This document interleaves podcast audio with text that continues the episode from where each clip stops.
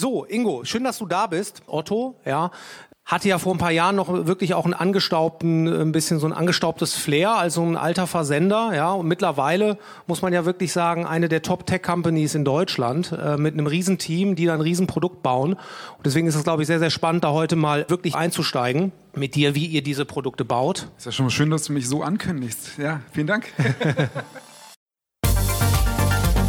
Digitale Leute Insights.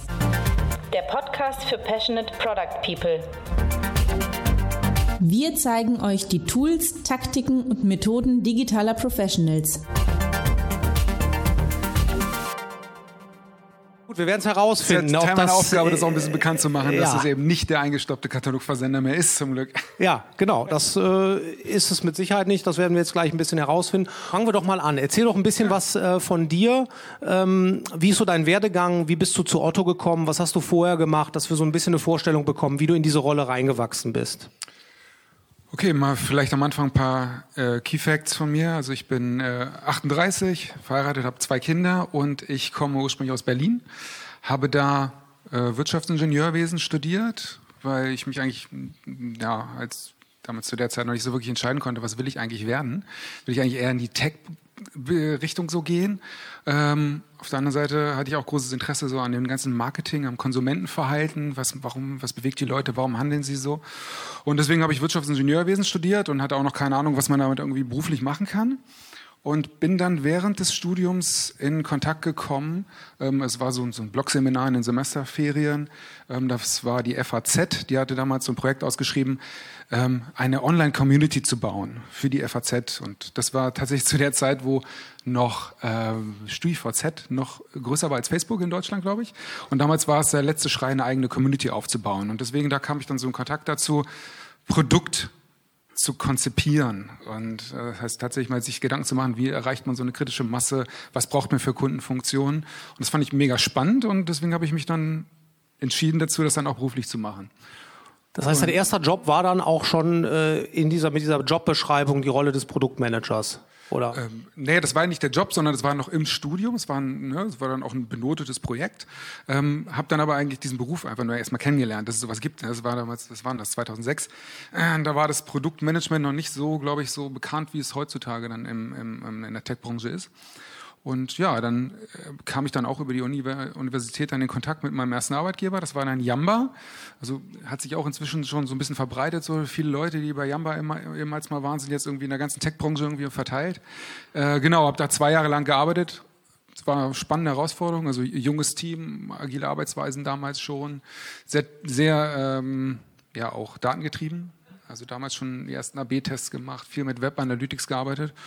Und ja, aber da ich ja wirklich so, so ein Produkttyp bin und das ist so mein Antrieb, geile Produkte zu bauen und das ging nicht so wirklich bei Yamba, also wenn man mal ehrlich ist. Also die Älteren unter euch, die werden sich erinnern, was Yamba eigentlich gemacht hat. Ne? Die haben Klingeltöne verkauft. Das Geschäftsmodell war dann nicht so zukunftsträchtig mehr, als dann die ersten Smartphones kamen. Ich glaube, iPhone kam 2005 oder so das erste. Und sieben? Okay. Ähm, jedenfalls hat man schon gemerkt, das geht so irgendwie nicht weiter und deswegen wollte ich auch mal was für den Kunden machen und bin dann zu Otto gekommen. Genau, und jetzt mittlerweile seit zehn Jahren da und ja, in diversen Funktionen dann auch, aber immer im Produktmanagement, aber in unterschiedlichen Teams. Also bei Yamba die erste Rolle war dann schon, hat sich auch Produktmanagement genannt. Hat sich Produktmanagement genannt, mhm. war in erster Linie halt die Herausforderung, über, weiß ich nicht, 22 Länder oder so zu skalieren. Das war so die größte Herausforderung. Mhm. Genau. Und dann bist du bei Otto eingestiegen. Ähm, bei otto.de im Produktmanagement. Mit welcher Rolle? Was für eine Bezeichnung war das damals? Ich war damals ähm, Produktmanager, als Produktmanager eingestellt und wir waren damals noch sehr im, im Wasserfall unterwegs. Ne, 2007 dann, äh, nee, Quatsch, 2010. Im Wasserfall waren wir da unterwegs noch und wir hatten dann so eine Einteilung in, ähm, in Betriebsmanager und Produktmanager. Die Produktmanager haben Projekte bearbeitet und die Betriebsmanager haben die bestehenden Produkte ähm, ja, betrieben und so ein bisschen konfiguriert. So ging das dann los. Mhm, okay. Und ähm, wie hast du dich dann von dieser Rolle des Product Managers weiterentwickelt äh, zu deiner heutigen Rolle? Wie war so der Werdegang dort? War maßgeblich getrieben von der Entscheidung von Otto, sich wirklich zu einer richtigen Tech-Company zu entwickeln damals. Damals wurde die Entscheidung getroffen, die Standard-Shop-Software, die, die wir damals in Betrieb hatten, abzulösen und komplett einen eigenen Shop hinzustellen. Das ist jetzt schon vor sieben Jahren war das, dass wir diese Entscheidung getroffen haben, haben da zwei Jahre uns Zeit oder Zweit bekommen von der Geschäftsführung, ein bisschen Budget und haben dann from scratch eigentlich angefangen, unseren äh, eigenen Shop zu bauen. Und da haben, wir die Gelegenheit dann auch ergriffen und dann auch gleich neue Prozesse eingeführt. Also nicht im Wasserfall, sondern dann auch mit agilen Methoden. Interdisziplinäre Teams gegründet, damals vier nur, vier an der Zahl, heute sind wir fast 30. Mhm. Ähm, genau, und so angefangen. Nach den zwei Jahren dann ähm, war wir tatsächlich in der Lage, unseren Shop komplett abzulösen ohne äh, monetäre Einbüßen dahin zu nehmen. Und wie hat sich das Team da entwickelt? Du hast das dann ja relativ vom Anfang mitbekommen. Also wie viele Leute haben am Anfang dort gearbeitet in diesen Teams insgesamt und wo seid ihr heute angekommen? Also dass man so ein bisschen die eine Vorstellung da bekommt von der Größe. Also wie jetzt, wie viel es genau waren ähm, vor zehn Jahren, weiß ich jetzt nicht mehr. Also ich sag mal so im Produktmanagement waren wir so 10, 15 und da sind wir inzwischen jetzt bei 40, 50 Produktmanagern, die sich um Otto.de ausschließlich kümmern. Wir sind organisiert im E-Commerce, also meine, das Produktmanagement für Otto.de ist im, im E-Commerce-Bereich verankert und der E-Commerce-Bereich hängt organisatorisch im Marketing noch. Also wir sind tatsächlich da immer noch so ein bisschen eine Insel. Ähm, es gibt ja noch die Otto IT, die machen dann die ganzen Backend-Systeme, die ganzen Warenwirtschaftssysteme, Personalportal, solche ganzen Sachen. Das ist die Otto IT und wir sind ähm, im E-Commerce-Bereich. Okay, du hast jetzt gesagt 40 äh, Produktmanager. Ähm, wie viele UXler sind dabei? Wie viele Softwareentwickler? Also wie euer EPD-Team? Wie sieht also das aus? Insgesamt im E-Commerce-Bereich sind wir ungefähr so zwischen 350 und 400 Leuten. Und da sind dann eben auch alle Disziplinen da, die man braucht, um so einen Shop zu betreiben, mit dabei. Also UX, ähm, Pro Projektleiter, Scrum Master, ähm, Entwickler, äh, Webanalysten, Testanalysten, diese ganzen Disziplinen gehören zu diesen 300 bis 400 Leuten. Okay. Ähm, und in deiner, in deiner Rolle jetzt als Teamlead, wie kann man sich das vorstellen? Du hast mir im Vorgespräch erzählt, du hast jetzt ähm, eine Anzahl an Product Ownern unter dir. Vielleicht kannst du das noch mal ein bisschen genauer beschreiben und ein bisschen erklären, wie jetzt die Suche bei euch im Shop gebaut wird. Du bist ja für die Suche verantwortlich in erster Linie, ähm, dass man eine Vorstellung bekommt, wie dieses Produkt mit all seinen Features, diese Suche gebaut wird, von welchem Team und mit welchen Prozessen? Ähm, wir haben damals, als wir den die agilen Entwicklungsmethoden eingeführt haben, entschieden wir, dass wir keinen Product Owner haben wollen für unsere Teilsysteme, sondern dass wir diese Verantwortung auf drei Schultern verteilen wollen. Also ein Team bei uns, also so ein Scrum-Team, ähm, wird geführt von drei Leuten fachlich. Ein Business Designer, so nennen wir diese Rolle, das ist ein Produktmanager, der hat die fachliche Verantwortung und konzipiert also die Fachlichkeit und die Features. Dann gibt es einen Technical Lead ähm, und einen Scrum Master. Also der Scrum Master hat im Gegensatz zum rein äh, Theorie Scrum auch Produktverantwortung bei uns. Und so ein bisschen dadurch begründet, weil wir auch so organisiert sind in den einzelnen Bereichen. Und da habe ich ganz gute Erfahrungen gemacht. Und ich äh, bin jetzt der äh, disziplinarische Vorgesetzte von sechs Produktmanagern, die in unterschiedlichen Teams dann dort arbeiten.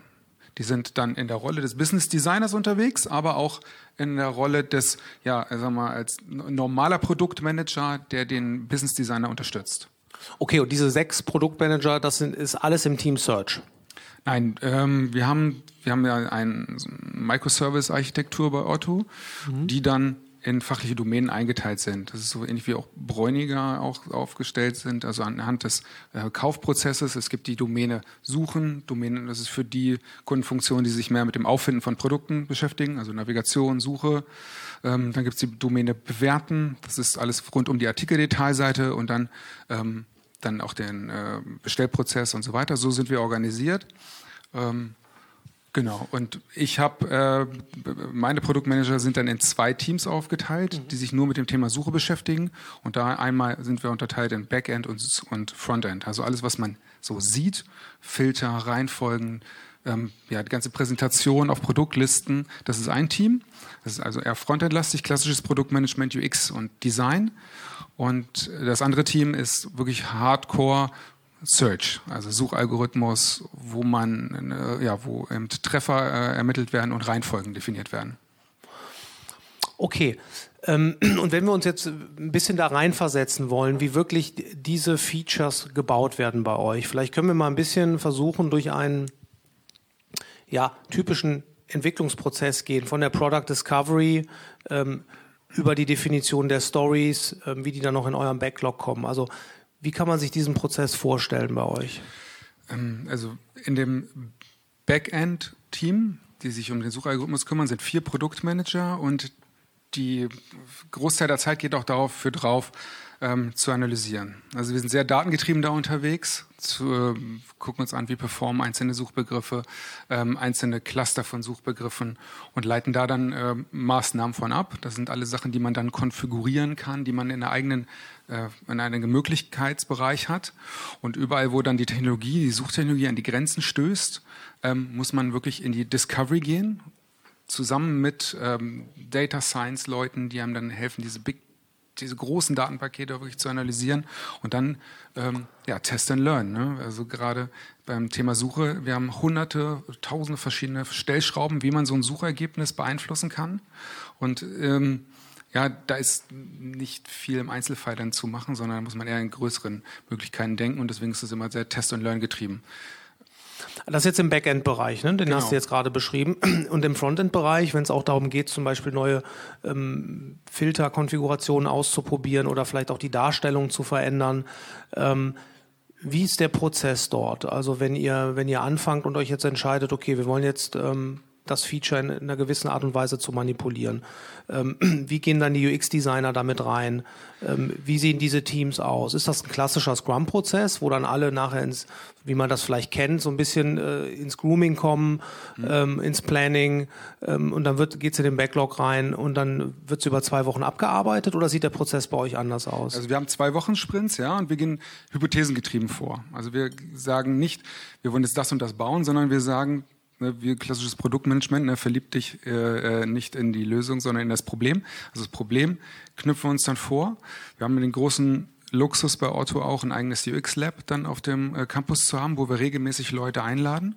Und dann gehen wir tatsächlich ähm, in die klassische Discovery mit ähm, unseren Stakeholdern auch zusammen, die ja auch Experten dann sind auf äh, unterschiedlichen Bereichen im Sortiment und äh, konzipieren zusammen, skribbeln Lösungen und, und zeigen die schnell, möglichst schnell unseren Kunden, die wir dann im UX Lab ein, äh, einladen. Das heißt, ihr scribbelt Lösungen äh, fürs UX Lab. Also wie, wie, aufwendig kann man sich das vorstellen, diese Prototypen, die ihr da zeigt? Sind das wirklich Low-Fidelity-Prototypes oder schon sehr, sehr ausgefeilte Unterschiedlich, Sachen? je nachdem. Also wir versuchen möglichst schnell Erkenntnisse zu generieren. Das ist manchmal ist es einfach nur ähm, ein Scribble auf Papier, Protot also Paper Prototyping. Manchmal ist es ein, ein Click-Dummy und manchmal ist es auch fertige Software. Wir machen auch regelmäßig dann, äh, wenn wir Kunden schon einladen, auch äh, Live-Befragungen über bestehende Features, wie die noch funktionieren und angenommen werden. Und so entstehen dann Ideen wieder und neue Anforderungen. Ähm, das ist ja schon, ähm, sag ich mal, ziemlich weit vorne, wenn ihr wirklich ein UX-Lab äh, direkt auf dem Campus habt, so wie, du das sagst. Äh, wie oft werden da User-Tests gemacht? Ist das kontinuierlich, dass alle eure Teams auf dieses UX-Lab zugreifen können und sind dann da jeden Tag Kunden, die äh, in irgendwelchen UX-Labs bei euch sind? Oder wie, wie kann ja, man sich das wir vorstellen? Laden, wir laden alle zwei Wochen tatsächlich ähm, Kunden ein auf Verdacht und für einen Tag dann oder ja für ein, für ein oder auch für zwei Tage zwei Tage ähm, und je nachdem, welches Team da gerade wieder noch Fragestellungen hat, werden äh, diese Tests dann, dann durchgeführt, ja. Und wenn aus den einzelnen Teams nichts von äh, entwicklungsseitig gerade zu testen ist, haben wir auch nochmal generelle Fragestellungen, die wir dann ähm, dort stellen. Okay, und dann ähm, seid ihr durch so ein UX-Lab durchgegangen und dann habt ihr danach Erkenntnisse gewonnen und sagt jetzt, okay, jetzt wollen wir dieses Feature bauen. Ja.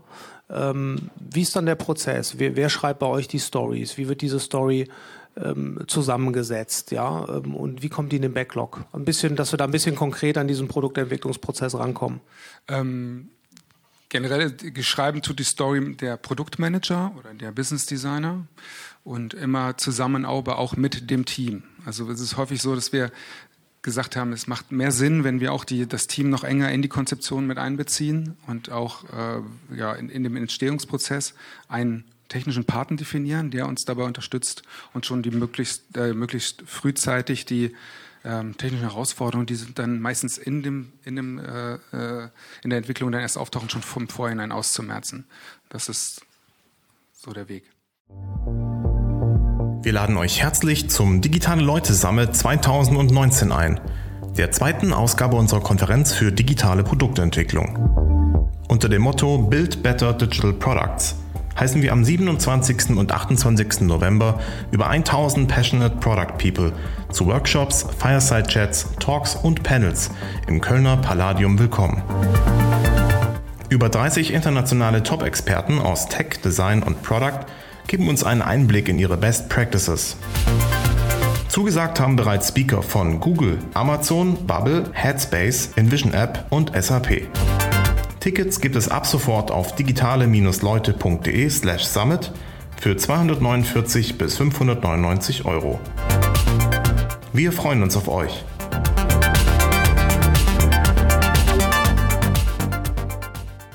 Wie kann ich mir das vorstellen, wenn ihr dann äh, am Ende so eine Sprintzyklus ähm, ein Feature entwickelt habt? Ihr habt wahrscheinlich ein Continuous Deployment, ähm, dass ihr ja. regelmäßig dann ähm, neuen Code pusht. Ähm, habt ihr auch die Möglichkeit, das an gewisse Nutzergruppen auszurollen? Also schaut ihr euch dieses Feature dann nachher nochmal in, in Teilsegmenten eurer User an oder ähm, wird das direkt dann eigentlich an alle ausgerollt, wenn ihr diesen ganzen Prozess durchgegangen seid mit, mit UX-Testing vorweg? Es ist generell so, dass wir so gut wie jedes Feature oder jede Änderung dann auch mit AB-Tests live stellen. Haben auch ähm, ähm, eigene Testanalysten, die Experten auf dem Gebiet sind. Auch dann, was so Signifikanzniveaus angeht, was so Professionalität der Auswertung angeht, haben wir da auch große Unterstützung. Nutzt ihr da irgendwelche speziellen Tools ähm, für AB-Tests oder? Wir haben ein eigenes Framework da entwickelt. Es gibt ein eigenes, also eines von den 30 Teams, die wir da haben, ist ein, ein Onyx, nennen wir es, On-Site-Experimente-Team, die ähm, ein eigenes Framework dafür zur Verfügung stellen, was die Teams nutzen können, um sich AB-Tests zu konfigurieren und auszusteuern. Und was ist so deine Erfahrung? Ich sag mal, das ist ja so ein bisschen der heilige Gral. Man sagt immer, alles AB-Tests machen und alles durchtesten. Ähm, wie, wie gut funktioniert das wirklich? Ja, wie, wie gut sind die Erkenntnisse, die ihr daraus zieht? Ähm, äh, was, wie gut sind die Erkenntnisse? Also natürlich ist ähm, ein gutes Bauchgefühl aufs, als Produktmanager natürlich auch noch ziemlich viel wert, aber AB-Tests sind schon ähm, das Nonplusultra dann, weil man das schon genau sehen kann, was sind die Effekte, was äh, auch wenn man sich Micro-Conversions anguckt, oftmals ist es auch so, dass man nicht wirklich, einen, wirklich einen äh, monetären Benefit davon hat, aber man sieht schon ein verändertes Kundenverhalten und kann deswegen Rückschlüsse wieder daraus ziehen, was war jetzt eine gute Entscheidung, was war eine schlechte Entscheidung. Und das kann man schon sehen aus den AB-Tests. Also du würdest schon sagen, da, da sind, kommen auch häufig signifikante Ergebnisse bei raus, wo es dann wirklich Sinn gemacht hat, dass man das, äh, den ganzen Aufwand gegangen ist. Und weil du eben sagtest, Nein, dass nicht alle, nicht alle Ergebnisse sind signifikant, das nicht. Also ähm, ich sag mal, geschätzt 50 Prozent der Tests, die wir machen, sind dann haben auch ein signifikantes Ergebnis. Mhm, okay. Also ich habe immer häufig die Erfahrung gemacht, dass ähm, man sich da unheimlich viel Arbeit mitmacht ähm, mit den AB-Tests, aber dass man dann auch wirklich Ergebnisse nachher sieht, wo man halt sagt, wow, geil, dass ich diesen AB-Test gemacht habe. Ja, äh, ich habe jetzt hier ein signifikantes Ergebnis und ich weiß jetzt, dass ich die richtige Entscheidung getroffen habe, dass das auch nicht so häufig vorkommt. Ja. Ähm, aber es ist ja interessant, dass ihr das so konsequent also in der, einsetzt. In der Suche zum Beispiel in dem Backend machen wir es ein bisschen anders. Da ist es ja so, dass man, wie gesagt, habe ich schon gesagt, mehrere hundert Möglichkeiten hat, wie man so einen Suchalgorithmus konfiguriert. Da versuchen wir im Vorhinein schon über Offsite-Experimente herauszubekommen, was so die vielversprechendsten äh, Konfigurationen sind. Das heißt, wir haben so ein Tool entwickelt, wo wir im Vorhinein schon tausende von Konfigurationsmöglichkeiten reingeben und äh, der, äh, dieses, dieses Test-Framework schon, schon simuliert, was würde herauskommen dann am Ende. Und so kann man sozusagen die Menge an zu testenden Konfigurationen erstmal einschränken auf die, die äh, vielversprechend sind. Und mit denen macht man dann wirkliche AB-Tests. Okay, das musst du vielleicht auch für, ähm, für die Zuschauer noch ein bisschen genauer erklären, was damit mit gemeint ist mit Konfiguration. Das ist natürlich jetzt auch sehr speziell ja, für, ja, die, ja. für die Suche, ne? aber kannst du das noch ein bisschen, ein bisschen genauer erklären? Also man kann um sich mal so ein Bild zu machen, ähm, wenn man eine, einen, einen Suchbegriff eingibt, ne, dann, dann gibt es immer eine bestimmte Relevanz von Ergebnissen. Und die unterscheiden sich ja jetzt eine linguistische Relevanz, also es, es passt besonders gut, dieses Produkt zu dem gesuchten Begriff, das ist klar. Ähm, kann aber auch sein, dass der Artikel, der da gefunden wird, eigentlich sonst aus einer, aus einer, einer Business-Seite relativ uninteressant ist, weil er so gut wie nie gekauft wird. Das heißt, wir sind immer in dem Zwiespalt, okay, wie gewichten wir jetzt das? Und das ist jetzt so einer der vielen Parameter, die wir haben. Wie gewichten wir jetzt die linguistische Relevanz mit der Business-Relevanz oder aus der, der Kundensicht? Ja, und das ist eines der Stellschrauben, aber auch ganz viele andere, sowas wie Synonympflege. Ne? Laptop ist das gleiche wie, wie, äh, wie Notebook. Das ist jetzt ganz trivial, aber es äh, gibt halt sehr, sehr viele Dinge, die man dann da einstellen kann. Okay, also das ist ja ein sehr spezielles Feature, ne? die Suche, muss man ganz klar so sagen. Ne? Das stimmt. Ähm Gibt es jetzt im Bereich von otto.de, ähm, ihr seid mit eurer Suche, da habt ihr ein sehr, sehr spezielles Feature, äh, die anderen Teams, ja, die die anderen Bereiche in den anderen Domänen abarbeiten, arbeiten die ähm, auf eine ja, signifikant andere Art und Weise oder habt ihr schon ein Prozess, den ihr über alle Teams durchzieht. Also wenn ihr sagt, ihr habt äh, Sprintzyklen oder ihr habt gewisse Methoden, die ihr einsetzt, äh, versucht ihr das zu vereinheitlichen über alle Teams oder haben die Teams da auch eine Autonomie? Also generell haben die Teams bei uns sehr viele Freiheiten, also was ihre Prozesse und Tools ähm, angeht. Der Technologie-Stack unterscheidet sich auch bei den einzelnen Teams. Also sie sind sehr, sehr autark unterwegs. Grundsätzlich haben wir ähm, zwei Wochen Sprints aber nicht alle Teams arbeiten komplett nach, nach Scrum und benutzen die Artefakte. Also auch da sind die Teams recht frei. Es gibt auch Teams, die mehr nach Kanban arbeiten, aber trotzdem die die, äh, die, die Sprints einhalten, also de facto in Abrechnung und in Reportings so, aber die eigentlich sonst eher in Kanban und, und so äh, arbeiten. Also so sehr autark sind die Teams da unterwegs. Okay, vielleicht ein bisschen abschließend zu diesem, ähm, zu diesem Themenkomplex ähm, Teamprozesse und Teamstrukturen. Wenn du das jetzt zehn Jahre gesehen hast bei Otto, mhm. wie das aufgebaut wurde, das mhm. ist ja ein sehr, sehr langer Zeitraum. Ähm, was sind da für dich so die, die wichtigsten Learnings, wo du sagst, hey, das hat bei uns wirklich gut funktioniert, jetzt auch ein bisschen in der Retrospektive, ähm, wirklich dahin zu kommen, wo ihr heute seid, ja? Was waren die, die wichtigen Stellschrauben? Also, du hast gesagt, ihr habt angefangen, agil zu arbeiten. Klar, das sind so die Basics, ja. Aber ähm, was würdest du sagen? Was hat euch wirklich weitergebracht? Am meisten weitergebracht, glaube ich, hat uns die Kollaboration mit unseren, mit dem, im gesamten Haus. Also versuchen, gemeinsames ähm, Alignment zu schaffen. Was wollen wir eigentlich erreichen? Also es ist nicht so, dass wir irgendwie Anforderer haben, die bei uns irgendwelche Anforderungen abladen, sondern es ist tatsächlich im agilen Mindset ähm, eine Zusammenarbeit mit dem, mit, den, mit dem gesamten Haus. Ne? Alle können was da beitragen zu, dem, zu der Verbesserung des Produkts. Das ist, glaube ich, so bottom line eines der, der, der besten Dinge, die wir so erzählt haben in den letzten Jahren. Mhm. Ich würde gerne noch auf so ein paar andere Themen jetzt mal kommen, wenn wir jetzt so von diesem Produktentwicklungsprozess ein bisschen weggehen. Und uns ein bisschen genauer diese Rolle des Product Owners, Product Managers ähm, angucken. Ich sag mal, du hast die ähm, von der Pike auf gelernt, sage ich mal. Du hast da als ein, bist da früh eingestiegen und bist da jetzt in einem Management-Level und siehst jetzt natürlich auch bei euch in der Firma ähm, verschiedene Leute, die da einsteigen, die da eine Karriere machen. Was würdest du Leuten empfehlen, äh, die sagen, hey, Product Management ist jetzt eigentlich eine, eine Disziplin, in die ich rein will? Ja, ähm, wie sollten die ihre Karriere aufbauen? Womit sollten die starten? Also das Wichtigste, glaube ich, für einen Produktmanager äh, ist es tatsächlich, sich in, in Probleme zu, äh, zu verlieben und nicht in Lösungen. Also man hängt halt viel immer in seinen Ideen. Das kenne ich. Das kennst du, ja. ähm, und das andere ist tatsächlich den Mut zu haben, Entscheidungen zu treffen. Also das ist eine der Kernkompetenzen, glaube ich, im Produktmanagement. Ja, weil es, es gibt nie einwandfrei die beste Lösung, die ganz klar auf dem Tisch liegt und man muss die finden als Produktmanager. So ist es nicht, sondern man muss ähm, wirklich versuchen, der Experte in seinem Produkt zu werden ähm, alle möglichen ähm, ja, Input einzusammeln dazu, ne? also alles zu wissen, wie das Produkt funktioniert, wie, wie es genutzt wird von den, von den Kunden, wie es im Markt steht, wie es, was in der Technologie unter, äh, was für Technologietrends gibt, auch wo will die Firma hin, also diese ganzen, gesamten äh, Informationen muss der Produktmanager eben sammeln und dann eine mutige Entscheidung treffen und die dann auch kommunizieren können. Das sind so die wichtigsten Dinge. Und jetzt bei, bei euch, äh, die Produktmanager, die da einsteigen bei euch, was haben die für einen Background? Was ist da so der, der typische äh, Junior-Produktmanager, der bei Otto startet? Der typischste Produktmanager Einstieg ist sowas wie ein, wie ein Wirtschaftsinformatiker, ähm, der so tatsächlich diese Kompetenz mit, äh, mitbringt, so eine technische Sicht zu vereinbaren mit einer, ähm, ja, mit einer wirtschaftlichen Sicht. Ne? Das ist so die, der, der, klassische Einstieg, aber wir haben auch ganz andere, die aus einer UX-Richtung kommen. Klassische BWLer haben wir auch. Und auch wieder mein, mein Team, jetzt auch ein bisschen mehr so Data Science-Hintergründe, schadet bei uns auch nicht. Ähm, habt ihr auch die, die Situation, dass ähm, teilweise die Produktmanager aus der Tech-Richtung kommen. Also das, das hört man ja immer so ein bisschen als dieses äh, Idealbild, das teilweise aus dem Valley kommt, dass ein Produktmanager eigentlich ein Softwareentwickler ist, der irgendwann mal anfängt dann als Produktmanager aktiv zu werden.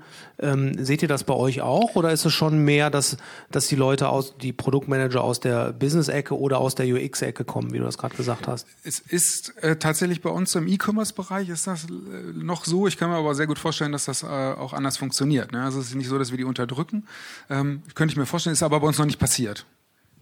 Okay. Ähm, vielleicht jetzt ähm, wir haben noch so fünf Minuten für unser Gespräch und dann, dann machen wir mal auf für, für Fragen und Antworten. Ähm, jetzt zu dir persönlich, ja.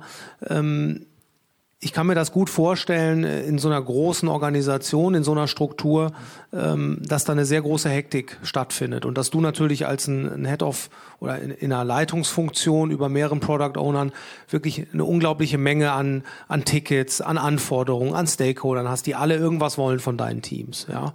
Ähm, wie motivierst du dich selber? Also wie bleibst du ähm, selber wirklich fokussiert und motiviert, ja, auf einer persönlichen Ebene? Also mich persönlich motiviert am meisten wirklich, also ich bin Product Guy, ich baue gerne Dinge und ich löse gerne Probleme mit guten Produkten. Das ist das, was mich, äh, was mich antreibt und das ist auch das, was man auch täglich erleben kann, was man auch in, was ich versuche in den, in Zentrum zu stellen. Ne? Was hat der Kunde davon? Und das, das treibt mich an und das, damit motiviere ich auch die Leute und kann sie mitnehmen, indem man einfach das ähm, ja, ins Zentrum stellt. Was erreicht man mit seinem Produkt? Was will man erreichen? Und so kann man auch andere Leute und viele Anforderungen ähm, dann einsammeln. Ähm, wenn du jetzt in deinem Team äh, Product Owner hast, ähm, den du das so ein bisschen mitgeben willst, was du gerade beschrieben hast, so diese, diesen Produktfokus ja, und diese Begeisterung für, für digitale Produkte. Ähm, wie versuchst du denen das mitzugeben? Ich, ich, ich sage eben, das Erste, was du fragen musst, ist warum. Also das Wort, was ich neuen Leuten immer mitgebe, ist warum. Ja, also ich habe dann immer so, so, ein, so, ein, Beispiel. Ein guter Produktmanager ähm, baut nicht sofort drauf los, was, was andere ihm sagen, sondern er, fragt, er versucht erstmal zu ergründen, was ist eigentlich der, der, der Hintergrund der Anforderung. Ja? Und dann, wenn er das gehört hat, die Antwort darauf, dann fragt er nochmal, und warum ist das so und warum ist das so? Und dann kann er wirklich dem Kern näher kommen und dann das beste Produkt dafür bauen. Das ist das, was ich die jungen Produktmanagern immer als erstes mitgebe. Und hast du auch schon häufiger mal erlebt, dass, dass, dass, du gemerkt hast, dass Leute da bei dir ins Team kommen äh, und du siehst dann, okay, ihr seid vielleicht, das ist vielleicht nicht die richtige Rolle für diese Person ähm, und musstest dann Entscheidungen treffen, dass du vielleicht gesagt hast, okay, das wird als Produktmanager so nicht funktionieren, weil du vielleicht diese Liebe fürs Detail nicht hast? Ähm, oder ist das bei euch eigentlich etwas, was nicht vorkommt? Also hatte ich jetzt bei mir jetzt noch nicht, weil ich immer sehr die Suche ist halt auch so ein spezielles Thema, ne? Ähm, aber immer sehr, sehr suchaffine Leute hatte, die auch in diese Rolle dann reinwachsen konnten. Wie bist du denn selbst überhaupt Richtung Suche gekommen? Weil damit wirst du wahrscheinlich ja. nicht direkt gestartet haben, oder? Nee, ich habe eher angefangen, ähm, so diese Recommendation Engines zu betreuen bei Otto mhm. und komme eher aus dieser Inspiration mit, mit Kampagnen und ähm, ja, Teasern und solche ganzen Sachen. Bin einfach einem nachgefolgt, als die Rolle äh, als, äh, vakant war, mhm. ähm, des Business Designers für das Search Team und hatte, ja, Suche, klassisch, äh, Fluch und Segen ist die Suche, äh, weil es, es, ist ein Hygienefeature. Ne? Die fällt halt immer nur dann auf, wenn sie nicht funktioniert. Mhm. Äh, und das heißt, man wird nie gelobt, dass es alles toll ist. Und so war ich halt auch. Dachte so, ja, Suche ist ja easy. Aber wenn man mal unter die Haube guckt, guckt ist Suche eine ziemlich große Herausforderung. Das ist eigentlich auch das, was ich so cool daran finde. Ne? Es ist halt mega komplex, aber man mhm. dreht auch ein großes Rad bei Otto. Also es sind halt über eine Million Suchbegriffe pro Tag, die die Leute da eingeben. Die meisten auch wirklich nur einmal. Das heißt, wir reden hier wirklich von Longtail und Big Data. Und wenn man da was gut macht, dann hat man schnell sehr viel Geld verdient. Und wenn man da was schlecht macht, hat man auch schnell, schlecht macht, hat man auch schnell viel Geld verloren. Und das ist auch so ein, so ein Reiz, den die so die Suche hat für mich. Mhm. Ja, das kann ich mir gut vorstellen. Du, das war ein sehr interessantes Gespräch. Ähm, vielen Dank dafür. Ja, Vielleicht nochmal einen Applaus für den Ingo.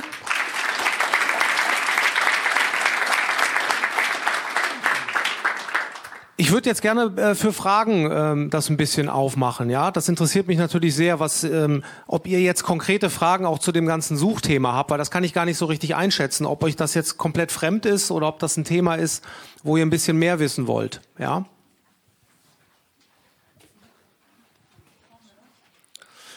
Sag doch gerade deinen Namen und bei welcher Firma du bist.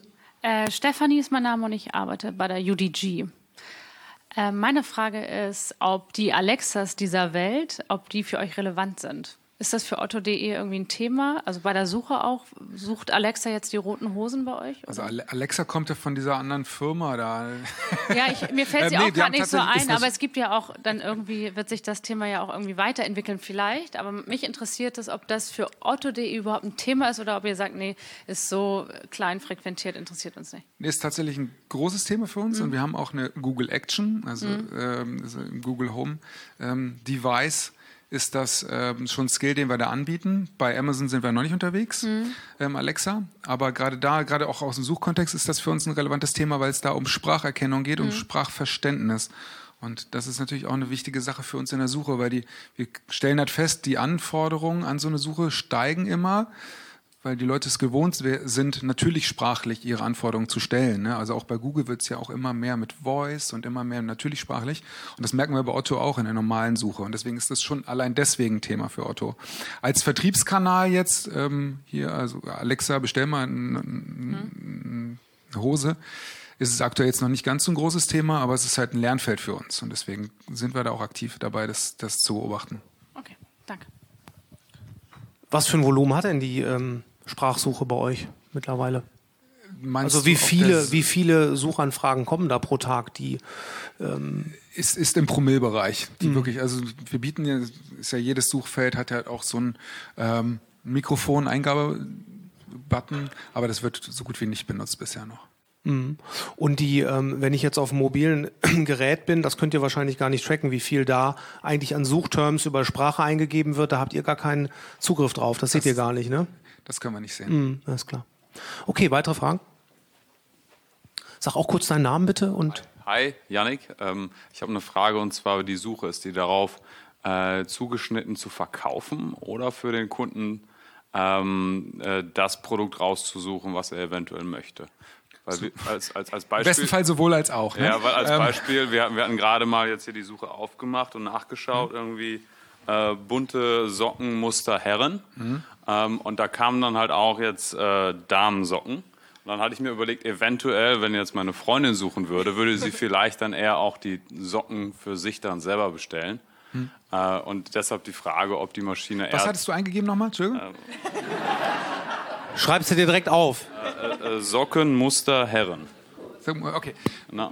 Und äh, so dass das, äh, man, man, sieht hier halt, also die, die schwer zu sagen, ob die, das die hier die Hälfte sind ra rasierte dünne Damenbeine. äh, da ist die Frage dann, also vielleicht, wenn 80 Prozent der Leute tatsächlich Frauen sind auf der Suche. Also eigentlich, eigentlich ist es schon so, dass wenn du Herren suchst, ja. dann auch Herrenprodukte ähm, am bestenfalls oben sind. Ja. Also man ist halt auch wieder so eine Frage, ne? Äh, was ist man, was ist gar nicht im Ergebnis und was ja. ist schon im Ergebnis, aber weiter ja. unten. Und also de deine Frage war ja, auf was optimieren wir da? Ne? Genau. Also sowohl, also sowohl als auch. Ne? Also wenn es von für den Kunden gleich relevant ist, ob ich jetzt diesen Strumpf oder diesen Strumpf sehe. Dann natürlich den weiter oben, wo wir mehr Geld verdienen würden wahrscheinlich. Mhm. Ähm, aber in erster Linie würden wir uns ins, ins, eigene Knie schießen, wenn wir komplett nur auf irgendwelche Businessseiten gucken, sondern wir müssen schon den, den Kundennutzen in den Vordergrund stehen, äh, stellen. Das machen wir auch. Mhm.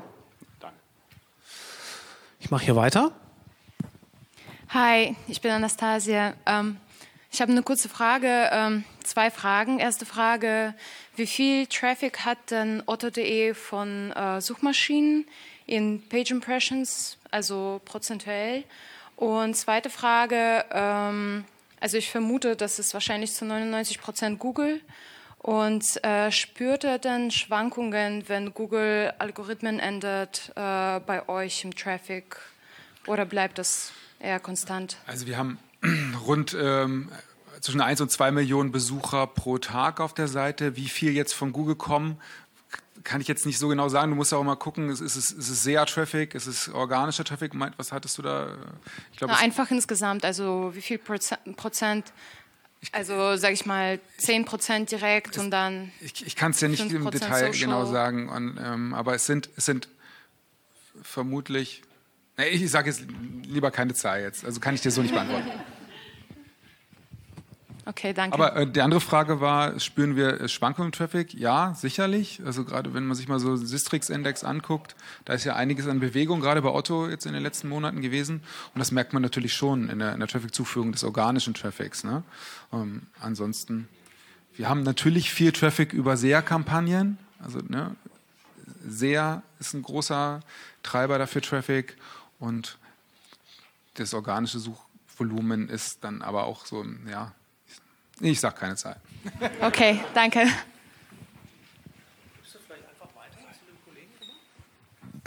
Hi, ich bin Max, äh, Freelancer für diverse Digitalagenturen, aber im Bereich Beratung. Aber mich würde mal interessieren, wie ihr die Zusammenarbeit in so einem großen Konzern und mit diesen kleinen Teams äh, mit anderen Bereichen sicherstellt. Also angefangen davon, wenn die Datenlage nicht gut ist, äh, der Produktbeschreibung oder die Fotos oder aber auch bis hin zum Vertriebskanal was ihr dann für Erkenntnisse habt und wiederum in den Bereich äh, SEA und so weiter einfließt. Also wie gut funktioniert das, wenn ihr in diesen kleinen lokalen Teams arbeitet und wie macht ihr das vielleicht oder macht ihr das überhaupt? Geht es gut oder nicht gut bei euch? Das ist eine der Aufgaben der Produktmanager in den einzelnen Teams für diese Vernetzung innerhalb der ganzen Organisation zu sorgen ne? und da auch die Bedürfnisse der einzelnen Bereiche zu kennen und sie dann auch in die Produktentwicklung einfließen zu lassen. Also ähm, wir haben auch also zum Beispiel in meinem Team, Team Suche, wir haben regelmäßige Treffen mit einzelnen Bereichen.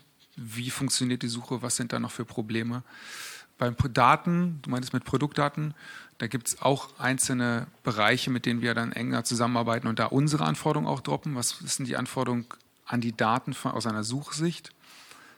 Ist das ungefähr die Antwort, die du Ja, eigentlich auch so ein bisschen, wie, wie ihr das effektiv hinbekommt. So, also gibt es regelmäßige Gremien, gibt es feste, feste Tools, feste Linien oder ist das so ein bisschen, hängt das davon ab, wie aktiv man jetzt als Produktowner ist? Oder? Ähm, es ist so, dass wir alle Vierteljahre zusammenkommen und unsere Quartalsplanung machen. Also da geht es dann auch darum, dass alle IT-Bereiche von Otto zusammenkommen und ihre Roadmaps synchronisieren, weil man ja oft auch Abhängigkeiten hat. Also das ist ähm, institutionalisiert sozusagen, alle, alle Vierteljahre. Ansonsten sind es ähm, ja, selbstorganisierte Austausche. Okay, ich denke, wir haben noch für ein, zwei Fragen Zeit. Ja. Ja, hallo, mein Name ist Melanie Adelt, ich arbeite für die ISA GmbH. Ich wollte nochmal auf diese Datensache zurückkommen und zwar, welche Rolle spielt bei euch das Thema Golden Record? Also auf welche Art von äh, Datenbasis äh, greift ihr zurück und welche Qualität müsste dafür vorhanden sein? Was meinst du mit Golden Record? Das sagt mir jetzt. Golden nicht. Record ist ähm, die, die Datenveredelung. Das heißt also, wenn die Artikel-Stammdaten schon saubere Master haben, dann kann die Suche natürlich zum Beispiel keine Damen ausspucken, wenn Herren hinterlegt ist. Im besten Fall. Ähm, also na natürlich ist die Suche insbesondere darauf angewiesen, saubere Daten zu haben. Ja, und auch wir sorgen auch aktiv dafür, dass die Daten angereichert werden. Ja, also zum Beispiel über Bilderkennungsalgorithmen werden äh, extrahieren wir Informationen, was ist auf dem Bild drauf, was ist das für eine Farbe, was für ein Hexcode hat der. Ähm, also das, das, tun wir aktiv schon. Ansonsten sind es halt Anforderungen auch, die wir ähm, oder wo wir ähm, ähm, Funktionsweisen erklären, wie funktioniert die Suche, warum brauchen wir welche Daten und die Leute, die dafür zuständig sind, diese Daten zu besorgen, achten dann darauf. Ja, und wir sind auch dabei, Datenstandards zu definieren, also was muss ein Produkt haben, um auch in der Suche oder äh, gefunden zu werden. Und ähm, ja. So, eine Frage noch an den Ingo. Ja, ähm, Marian, ähm, ich habe mich gefragt, gibt es denn vielleicht eine witzige Anekdote, die, was die Leute eingeben in die Suchzeile? Was eigentlich gar nichts mit deinem Produkt zu tun hat. Also du wirst lachen, wenn du die Verschreiber siehst. also das ist immer schon ganz, ganz witzig, was es für unterschiedliche, wie, wie viele unterschiedliche Schreibweisen es von S. Oliver zum Beispiel geben könnte oder was man alles falsch schreiben könnte beim Wort Teppich. Das ist, das ist immer so ganz lustig. Ansonsten ähm, bei dem, bei der Masse an Suchbegriffen, die wir da haben, gucken wir da, also gucken wir selten da drauf, was ist jetzt noch an Kuriositäten gewesen. Ich hab, erinnere mich jetzt nicht an wirklich Kuriositäten. Ähm, Ingo, erstmal herzlichen Dank. Ein Applaus für den Ingo.